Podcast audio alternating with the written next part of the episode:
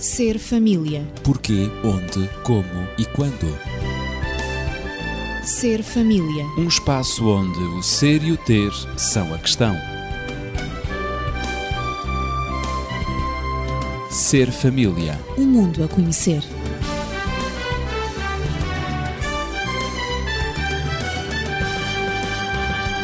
Bem-vindo ao Ser Família.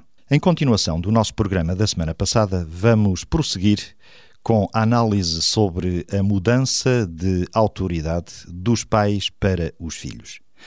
Em oposição ao autoritarismo implacável exercido pelos pais sobre os filhos durante séculos, surge então a mudança que se impunha. Os especialistas em conduta infantil apercebem-se de que os pais, muitos deles até bem intencionados, com certeza, mas valendo-se do dever e da autoridade que a sociedade então lhes conferia, tratavam os filhos com severidade. Era uma época em que os maus tratos infligidos às crianças em casa, na escola e na sociedade estavam amplamente difundidos. E muitas crianças eram obrigadas a trabalhar dias completos, muitas vezes em situações perigosas, quer para a saúde, quer em termos de segurança também, com o objetivo de contribuir para o sustento da família. E muitas delas não tiveram infância, só por terem nascido primeiro ou devido à perda de um ou dos dois progenitores. O futuro da vida de muitas crianças foi prejudicado por políticas de educação obsoletas e também descontextualizadas. Na tentativa de pôr fim a uma situação tão degradante da condição humana, por volta de meados do século XX, surgem então as primeiras leis a favor dos direitos das crianças, em que não apenas se proibia a exploração infantil nas fábricas, como também dentro de casa, no lar. E a nova ênfase estava em permitir que as crianças desfrutassem da sua infância, vivessem a infância. Elas deveriam ter completa liberdade para serem elas mesmas e desenvolver todas as suas potencialidades e também criatividade. Supunha-se então que essa liberdade as faria crescer mais sãs emocionalmente. Continuo acompanhado de Daniel Esteves, médico e terapeuta familiar, e também de Natividade Lopes, professora. Ora, para esta mudança e para tudo isto, houve consequências deste procedimento. É isso que vamos saber quais as consequências de tudo isto. Daniel. Era necessário, de algum modo, ultrapassar a exploração infantil que então se fazia. Essa exploração poderia estar eh, dependente de dois conceitos. Um era por, digamos, objetivo próprio, eh, através do trabalho infantil procurava-se enriquecer, e outro era por necessidade premente de sobrevivência, através desse trabalho procurava-se sobreviver. Estes dois fatores acarretaram a que, em determinadas épocas, a criança fosse vítima de uma exploração terrível. Dessa forma, e para corrigir isto, passa-se para um outro extremo, centrando na criança de tal forma todos os conceitos e valores deste mundo, de maneira que agora os pais perderam a posição que até aí assumiam. Tudo isto tem que ver também muito com os conceitos da psicanálise, dizendo que aquilo que aconteceria na infância seria determinante do futuro psicológico dessas pessoas. Considerava-se, portanto, os problemas infantis ou acontecidos durante a infância como sendo aqueles que mais influência tinham depois no futuro no desenvolvimento da personalidade das pessoas. Por isso, reprimir a personalidade e os desejos de uma criança não era adequado. Em contrapartida, era necessário dar-lhe total liberdade para que ela se pudesse desenvolver emocionalmente. Com certeza. Mas isso, de certo, teve também consequências eh, nos conceitos sobre educação infantil, não é, Natividade? Sem dúvida. Essas consequências ainda hoje se fazem sentir. É claro que os conceitos sobre educação sobretudo a partir dessa época, mudaram drasticamente. E mudaram isto no decorrer de poucas décadas, duas ou três décadas. Porque durante anos foi dito aos pais, foi dito aos educadores que deveriam deixar as crianças livres, que lhes fosse permitido elas serem elas próprias, sem inibições, sem correções e, sobretudo, não deveriam existir imposições de qualquer tipo, imposições de limites sobre a criança. Claro que os adultos convenceram-se que as crianças teriam uma resposta favorável a esta atitude e também à tolerância excessiva, digamos, dos pais. Era apenas uma questão de tempo pensava-se nessa época. Criou-se então a ideia que, aliás, que ainda persiste hoje, de que a disciplina é contrária ao desenvolvimento equilibrado das crianças. E há então, muitas pessoas que deixou-se hoje... de disciplinar. Exatamente, e de colocar limites. Portanto, uhum. a criança, diziam, que dar livre curso aos impulsos da criança, não é? Exatamente, mais corretamente, emocionalmente muito mais equilibrada. E foi assim que lenta e imperceptivelmente começaram a eliminar toda a restrição da vida das crianças, dos mais pequenos, isto com medo de estragar a personalidade deles. Portanto, disseram não às proibições e passaram a interferir cada vez menos na formação pessoal dos seus filhos. Das crianças, pois. E na escola aconteceu a mesma coisa. A partir daí, quer dizer, o, o lar, a escola e a própria sociedade passariam a concentrar-se no bem-estar da infância e também da juventude. Eh, houve, portanto, uma mudança na orientação educativa na tentativa de reparar os danos supostamente causados a tantas crianças no passado. Sim, e como não é possível, digamos que por um clique mágico mudar a mentalidade dos adultos, o que se fez foi criar novas mentalidades nas crianças. Uhum. Das primeiras coisas que muitas vezes a criança aprende no jardim infantil é exatamente que tem o direito de, no caso do pai ou a mãe lhe baterem, chamar a polícia. De tal forma que, assim, os o pais. O pai e a mãe não podem castigar. Não podem castigar. Uhum. Portanto, as crianças, além disso, aprendem que serem cuidadas pelos pais é uma obrigação que eles têm, é a lei que o impõe. E, portanto, os pais veem de um momento para o outro que aquilo que eles faziam antes como um imperativo emocional, cuidar, amando as crianças, e um dever moral, um dever moral passa a ser apenas e tão só uma obrigação legal. Uma e sentem-se coartados no resto de todas as suas evidências emocionais em relação aos filhos. E se houver negligência, a lei aplica uma sanção Exatamente. aos pais. Exatamente. E os filhos, as crianças, aprendem isso desde muito a tenra idade. Cedo, muito cedo. Muito Ora, interessando-me pelas consequências, não é? Isto traz consequências. Quais podem ter sido algumas delas, na atividade? Sim, eu gostaria também de referir, o Daniel referiu as consequências sobre as crianças do jardim infantil, dizendo que são ensinadas a, a chamar a polícia se necessário for, se forem punidas severamente, quer pelos pais, quer também pelos educadores. Igualmente, os adolescentes e jovens têm também a possibilidade por lei, de, se sofrerem determinados maus tratos, de abandonar o lar. E eles serão recolhidos por instituições que defendem os direitos da criança e que defendem os direitos dos jovens. Isso também é uma lei que passou a existir e que não existia anteriormente. A proteção à criança e a proteção também ao adolescente. Claro que houve uma transferência, sobretudo as consequências mais drásticas, posso classificá-las, foi a transferência da autoridade, como já foi aliás referido, a autoridade da família a autoridade dos pais passou a ser a autoridade dos filhos. E claro que em resposta ao abaixamento das regras por parte dos pais, alguns deles, até com medo de causar danos à personalidade dos filhos, deixaram de os contrariar e deram-lhes uma liberdade total e absoluta para orientarem as suas vidas, permitindo-lhes ao mesmo tempo a realização de todos os seus desejos a ponto até de os caprichos dos filhos serem considerados como parte natural do correto desenvolvimento emocional deles. Portanto, deixou de haver portanto, correção. Exatamente, deixou de haver correção para evitar as frustrações e para evitar os traumas. Falava-se muito em, claro. em traumas e da infância daí, nesta, época. A partir daí a lei estava do lado dos Exatamente. filhos. Exatamente. A partir de tudo isto, a lei estava do lado dos filhos. Eles passaram a exigir em vez de pedir. Como acontecia antes. Muitas vezes os filhos tinham que pedir autorização, licença, dizia-se, licença aos pais para se deslocarem, para fazerem determinadas coisas. Agora isso deixou de acontecer, é apenas eles exigem. Os pais nem sequer podiam corrigi-los, muito menos ameaçá-los ou castigá-los. Como já vimos, uhum. as consequências de tudo isto. Sob pena de, Ora, como de, de infringirem a lei. Exatamente, e claro. de eles próprios pais serem punidos, pais e educadores, claro. Lógico. evidente. Lógico. Ora, com uma educação deste género, as crianças não aprenderam e nem aprendem a resistir à frustração e por isso tornam-se violentas, não sabem aceitar a frustração e isso repercute-se hoje ainda no comportamento das crianças e em muitos comportamentos violentos. Passam a querer tudo na hora e foi assim que o individualismo e também o egoísmo, a pouco e pouco, se foi instalando, não só na criança, mas também na nossa na sociedade. sociedade. Claro, Exatamente. claro.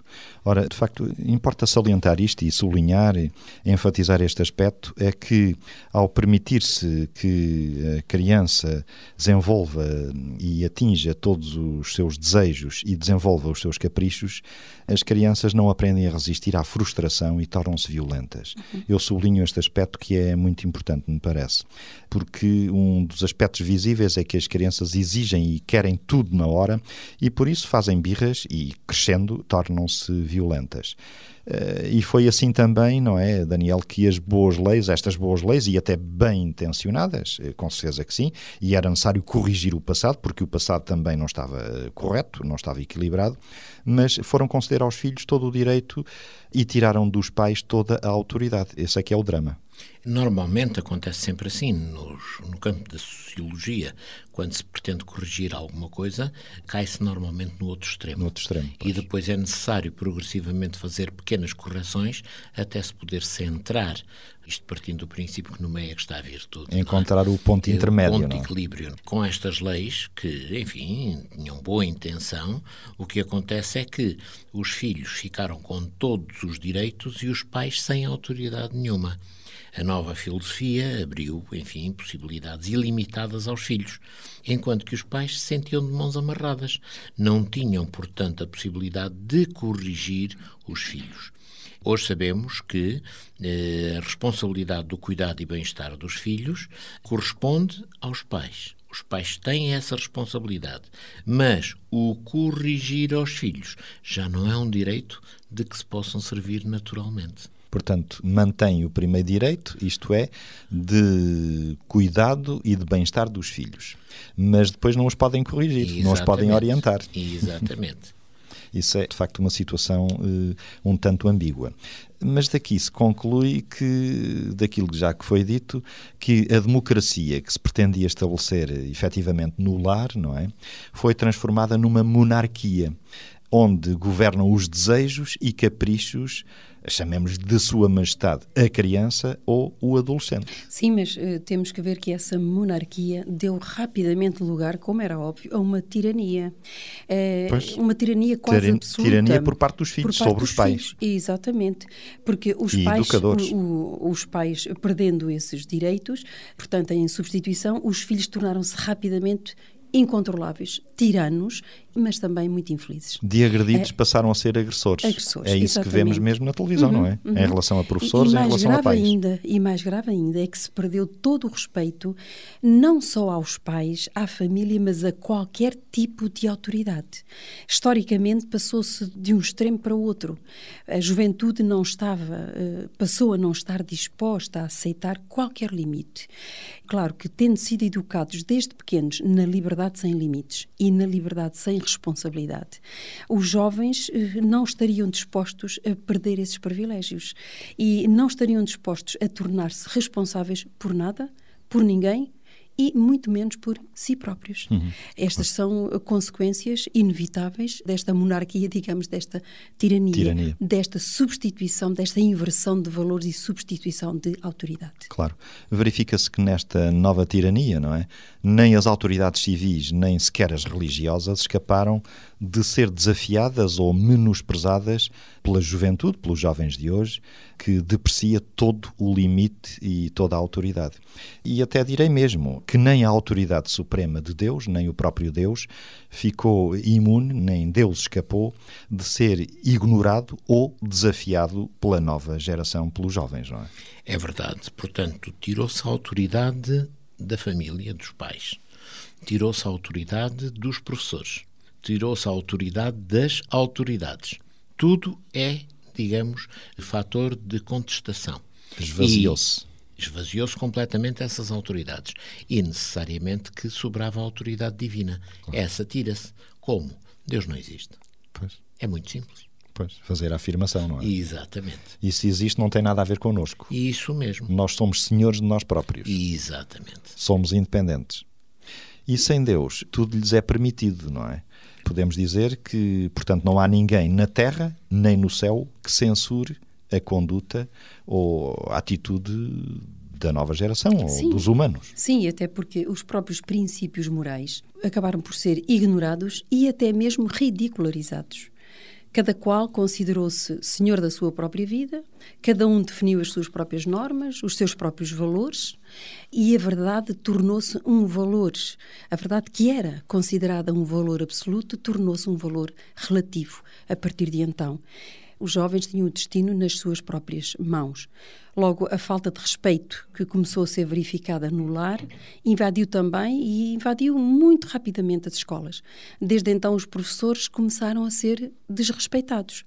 O medo de alguns professores tem levado muitos a ceder, a perder a própria autoridade e uma juventude incontrolável e, na realidade, infeliz, procura exercer o domínio.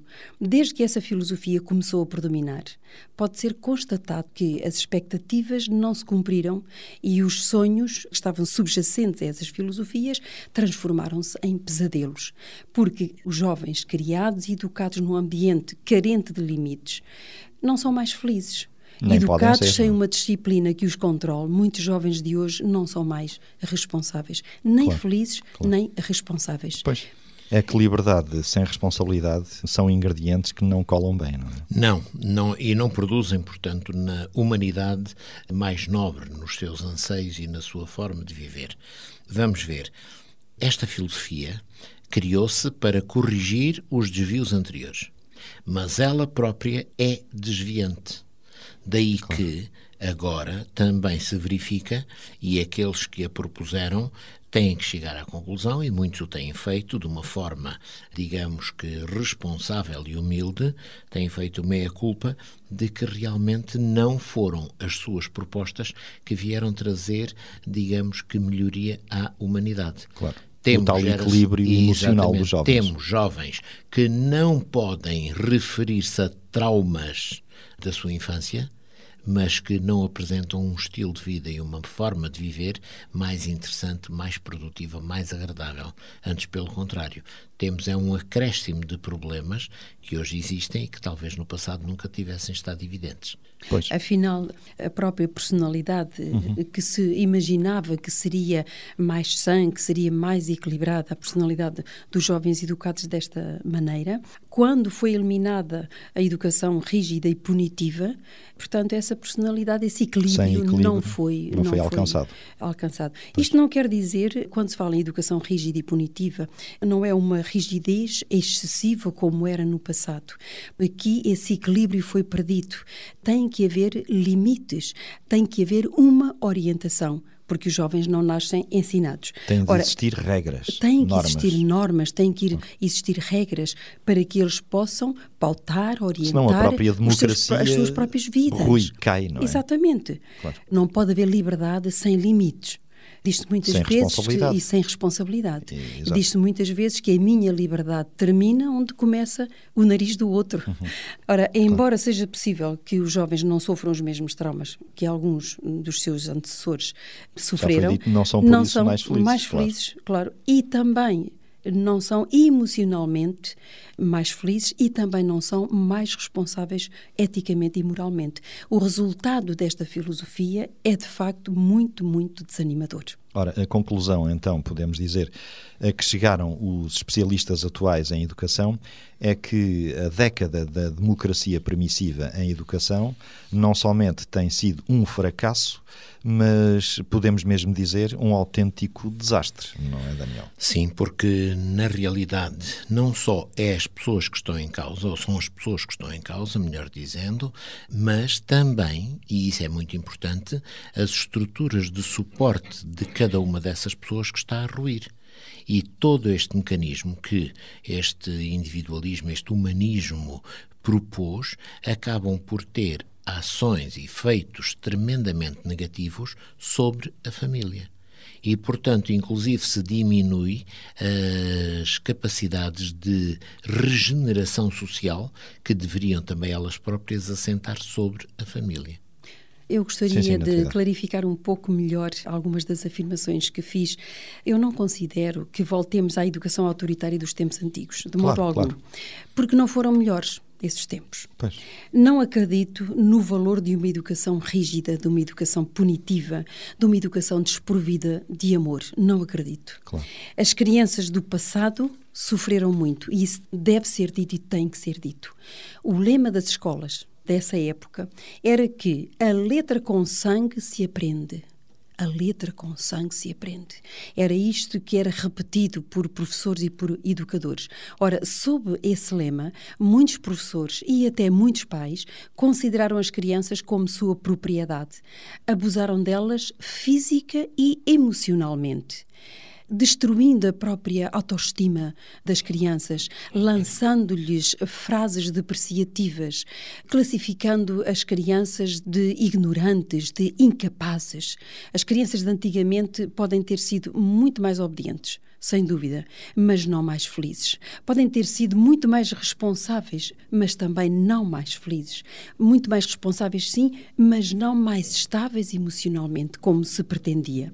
O que acredito é que não é válido que se usem as consequências da educação rígida e o castigo excessivo para justificar que é necessário eliminar todo e qualquer conceito de limites e disciplina na formação dos filhos. Claro. Como, uhum. aliás, aconteceu. Isso eu não acredito. Ora, eh, Daniel, estas evidências eh, não podem ser ignoradas, não é? De modo nenhum.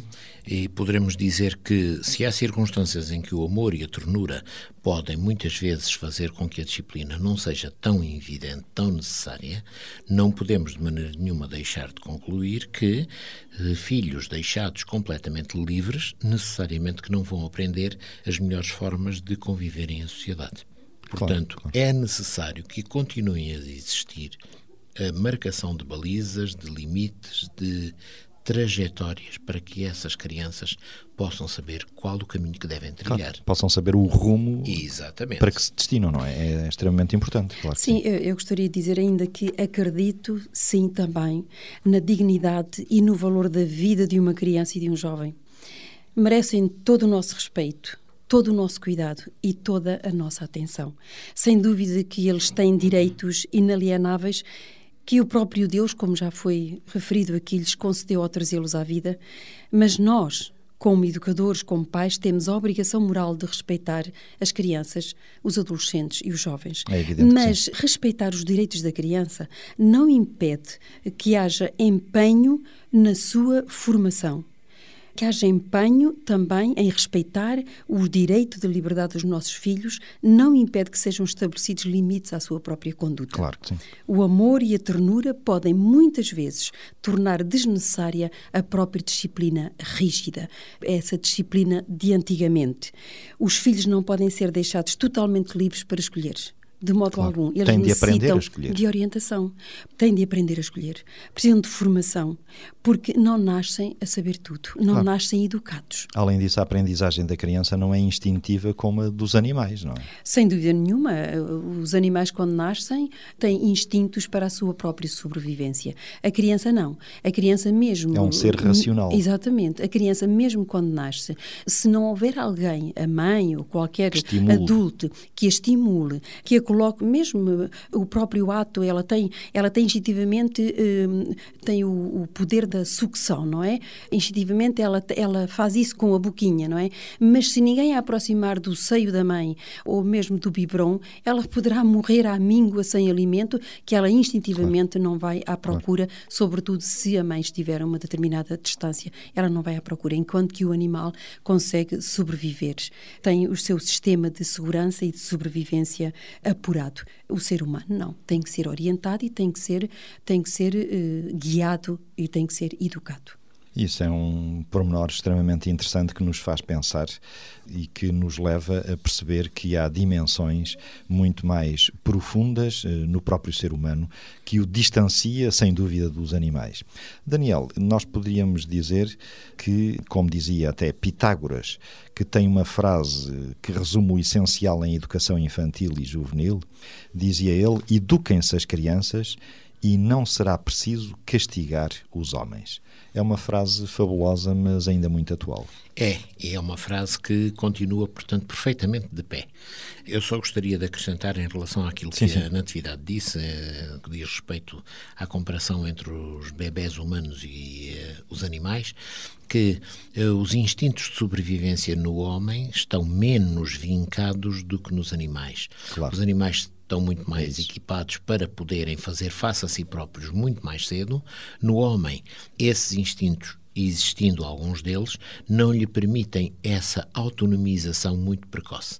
Daí que o homem, o bebê humano, dependa sempre de quem possa dele cuidar.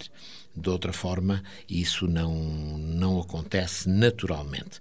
E é interessante que, por causa disso, nós poderíamos concluir que Deus, sabendo dessa limitação do ser humano, equipou cada bebê com pais.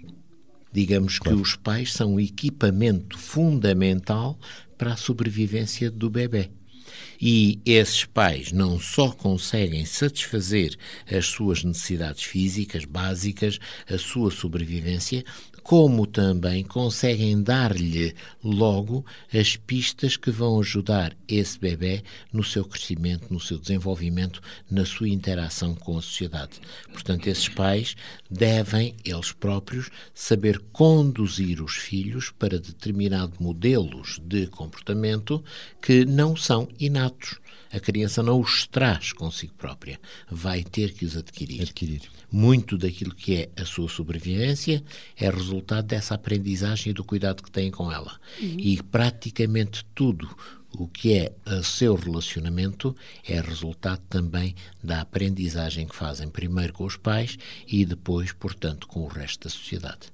É claro que sim. a criança, mesmo por falta de conhecimento e também devido à própria imaturidade, não sabe distinguir o perigo. Muitas vezes a criança corre para o perigo, enquanto que o animal foge do perigo instintivamente, a criança parece que é atraída por certos objetos uhum. e por certas situações de perigo. A criança criança também não distingue o que é bom daquilo que é mau. A criança não sabe aquilo que é próprio para a sua saúde, aquilo que é próprio e adequado para a sua formação. Ela não pode rejeitar aquilo que é nocivo para a sua vida. Não tem essa capacidade. Tem que ser orientada, tem que ser ensinada. Portanto, respeitar os desejos da criança, quando esses desejos são contrários a um correto desenvolvimento em nome da liberdade, eu diria que é um atentado contra contra a saúde, contra o bem-estar e contra a felicidade dos nossos filhos, das nossas crianças. Deixá-los livres, sem autocontrole, é contribuir para a sua infelicidade, para a infelicidade da família, da sociedade, porque rapidamente os seres humanos desenvolvem um egoísmo descontrolado e um individualismo que se torna alheio às necessidades dos outros, muito desprovido de humanidade. Um bom caráter não surge ao acaso. Não. Um bom caráter não é, portanto, algo que apareça espontaneamente. É sempre algo que tem que ser criado, desenvolvido, aperfeiçoado. Portanto, é algo que resulta em grande parte da aprendizagem que o próprio faz.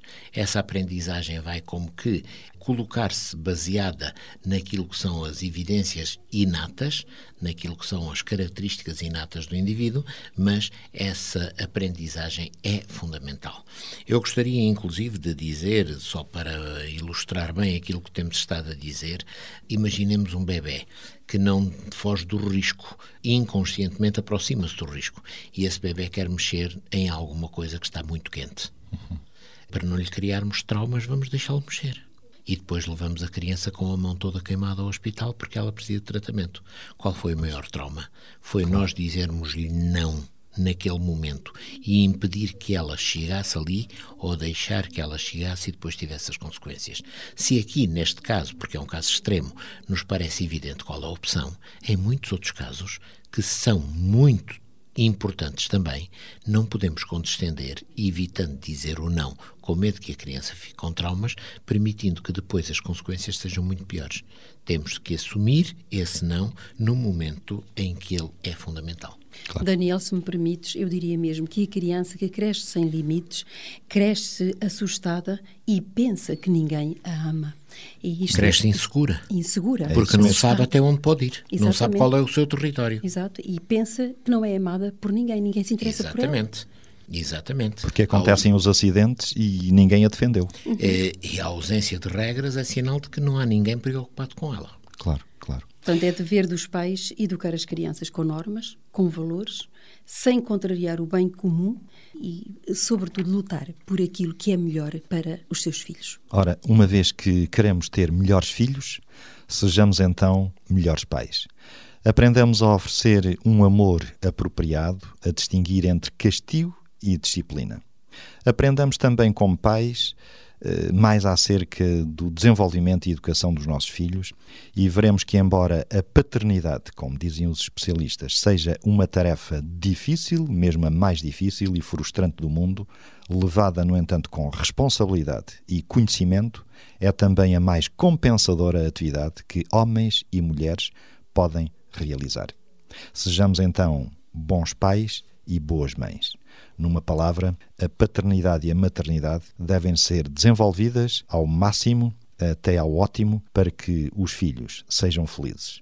E esta é a nossa melhor compensação. Se nos quiser contactar, colocar as suas questões, dúvidas ou fazer comentários e sugestões, já sabe, tem os telefones à sua disposição. 219 106 310. Até à próxima semana, se Deus quiser. Ser família. Porquê, onde, como e quando. Ser família. Um espaço onde o ser e o ter são a questão. Ser família. Um mundo a conhecer.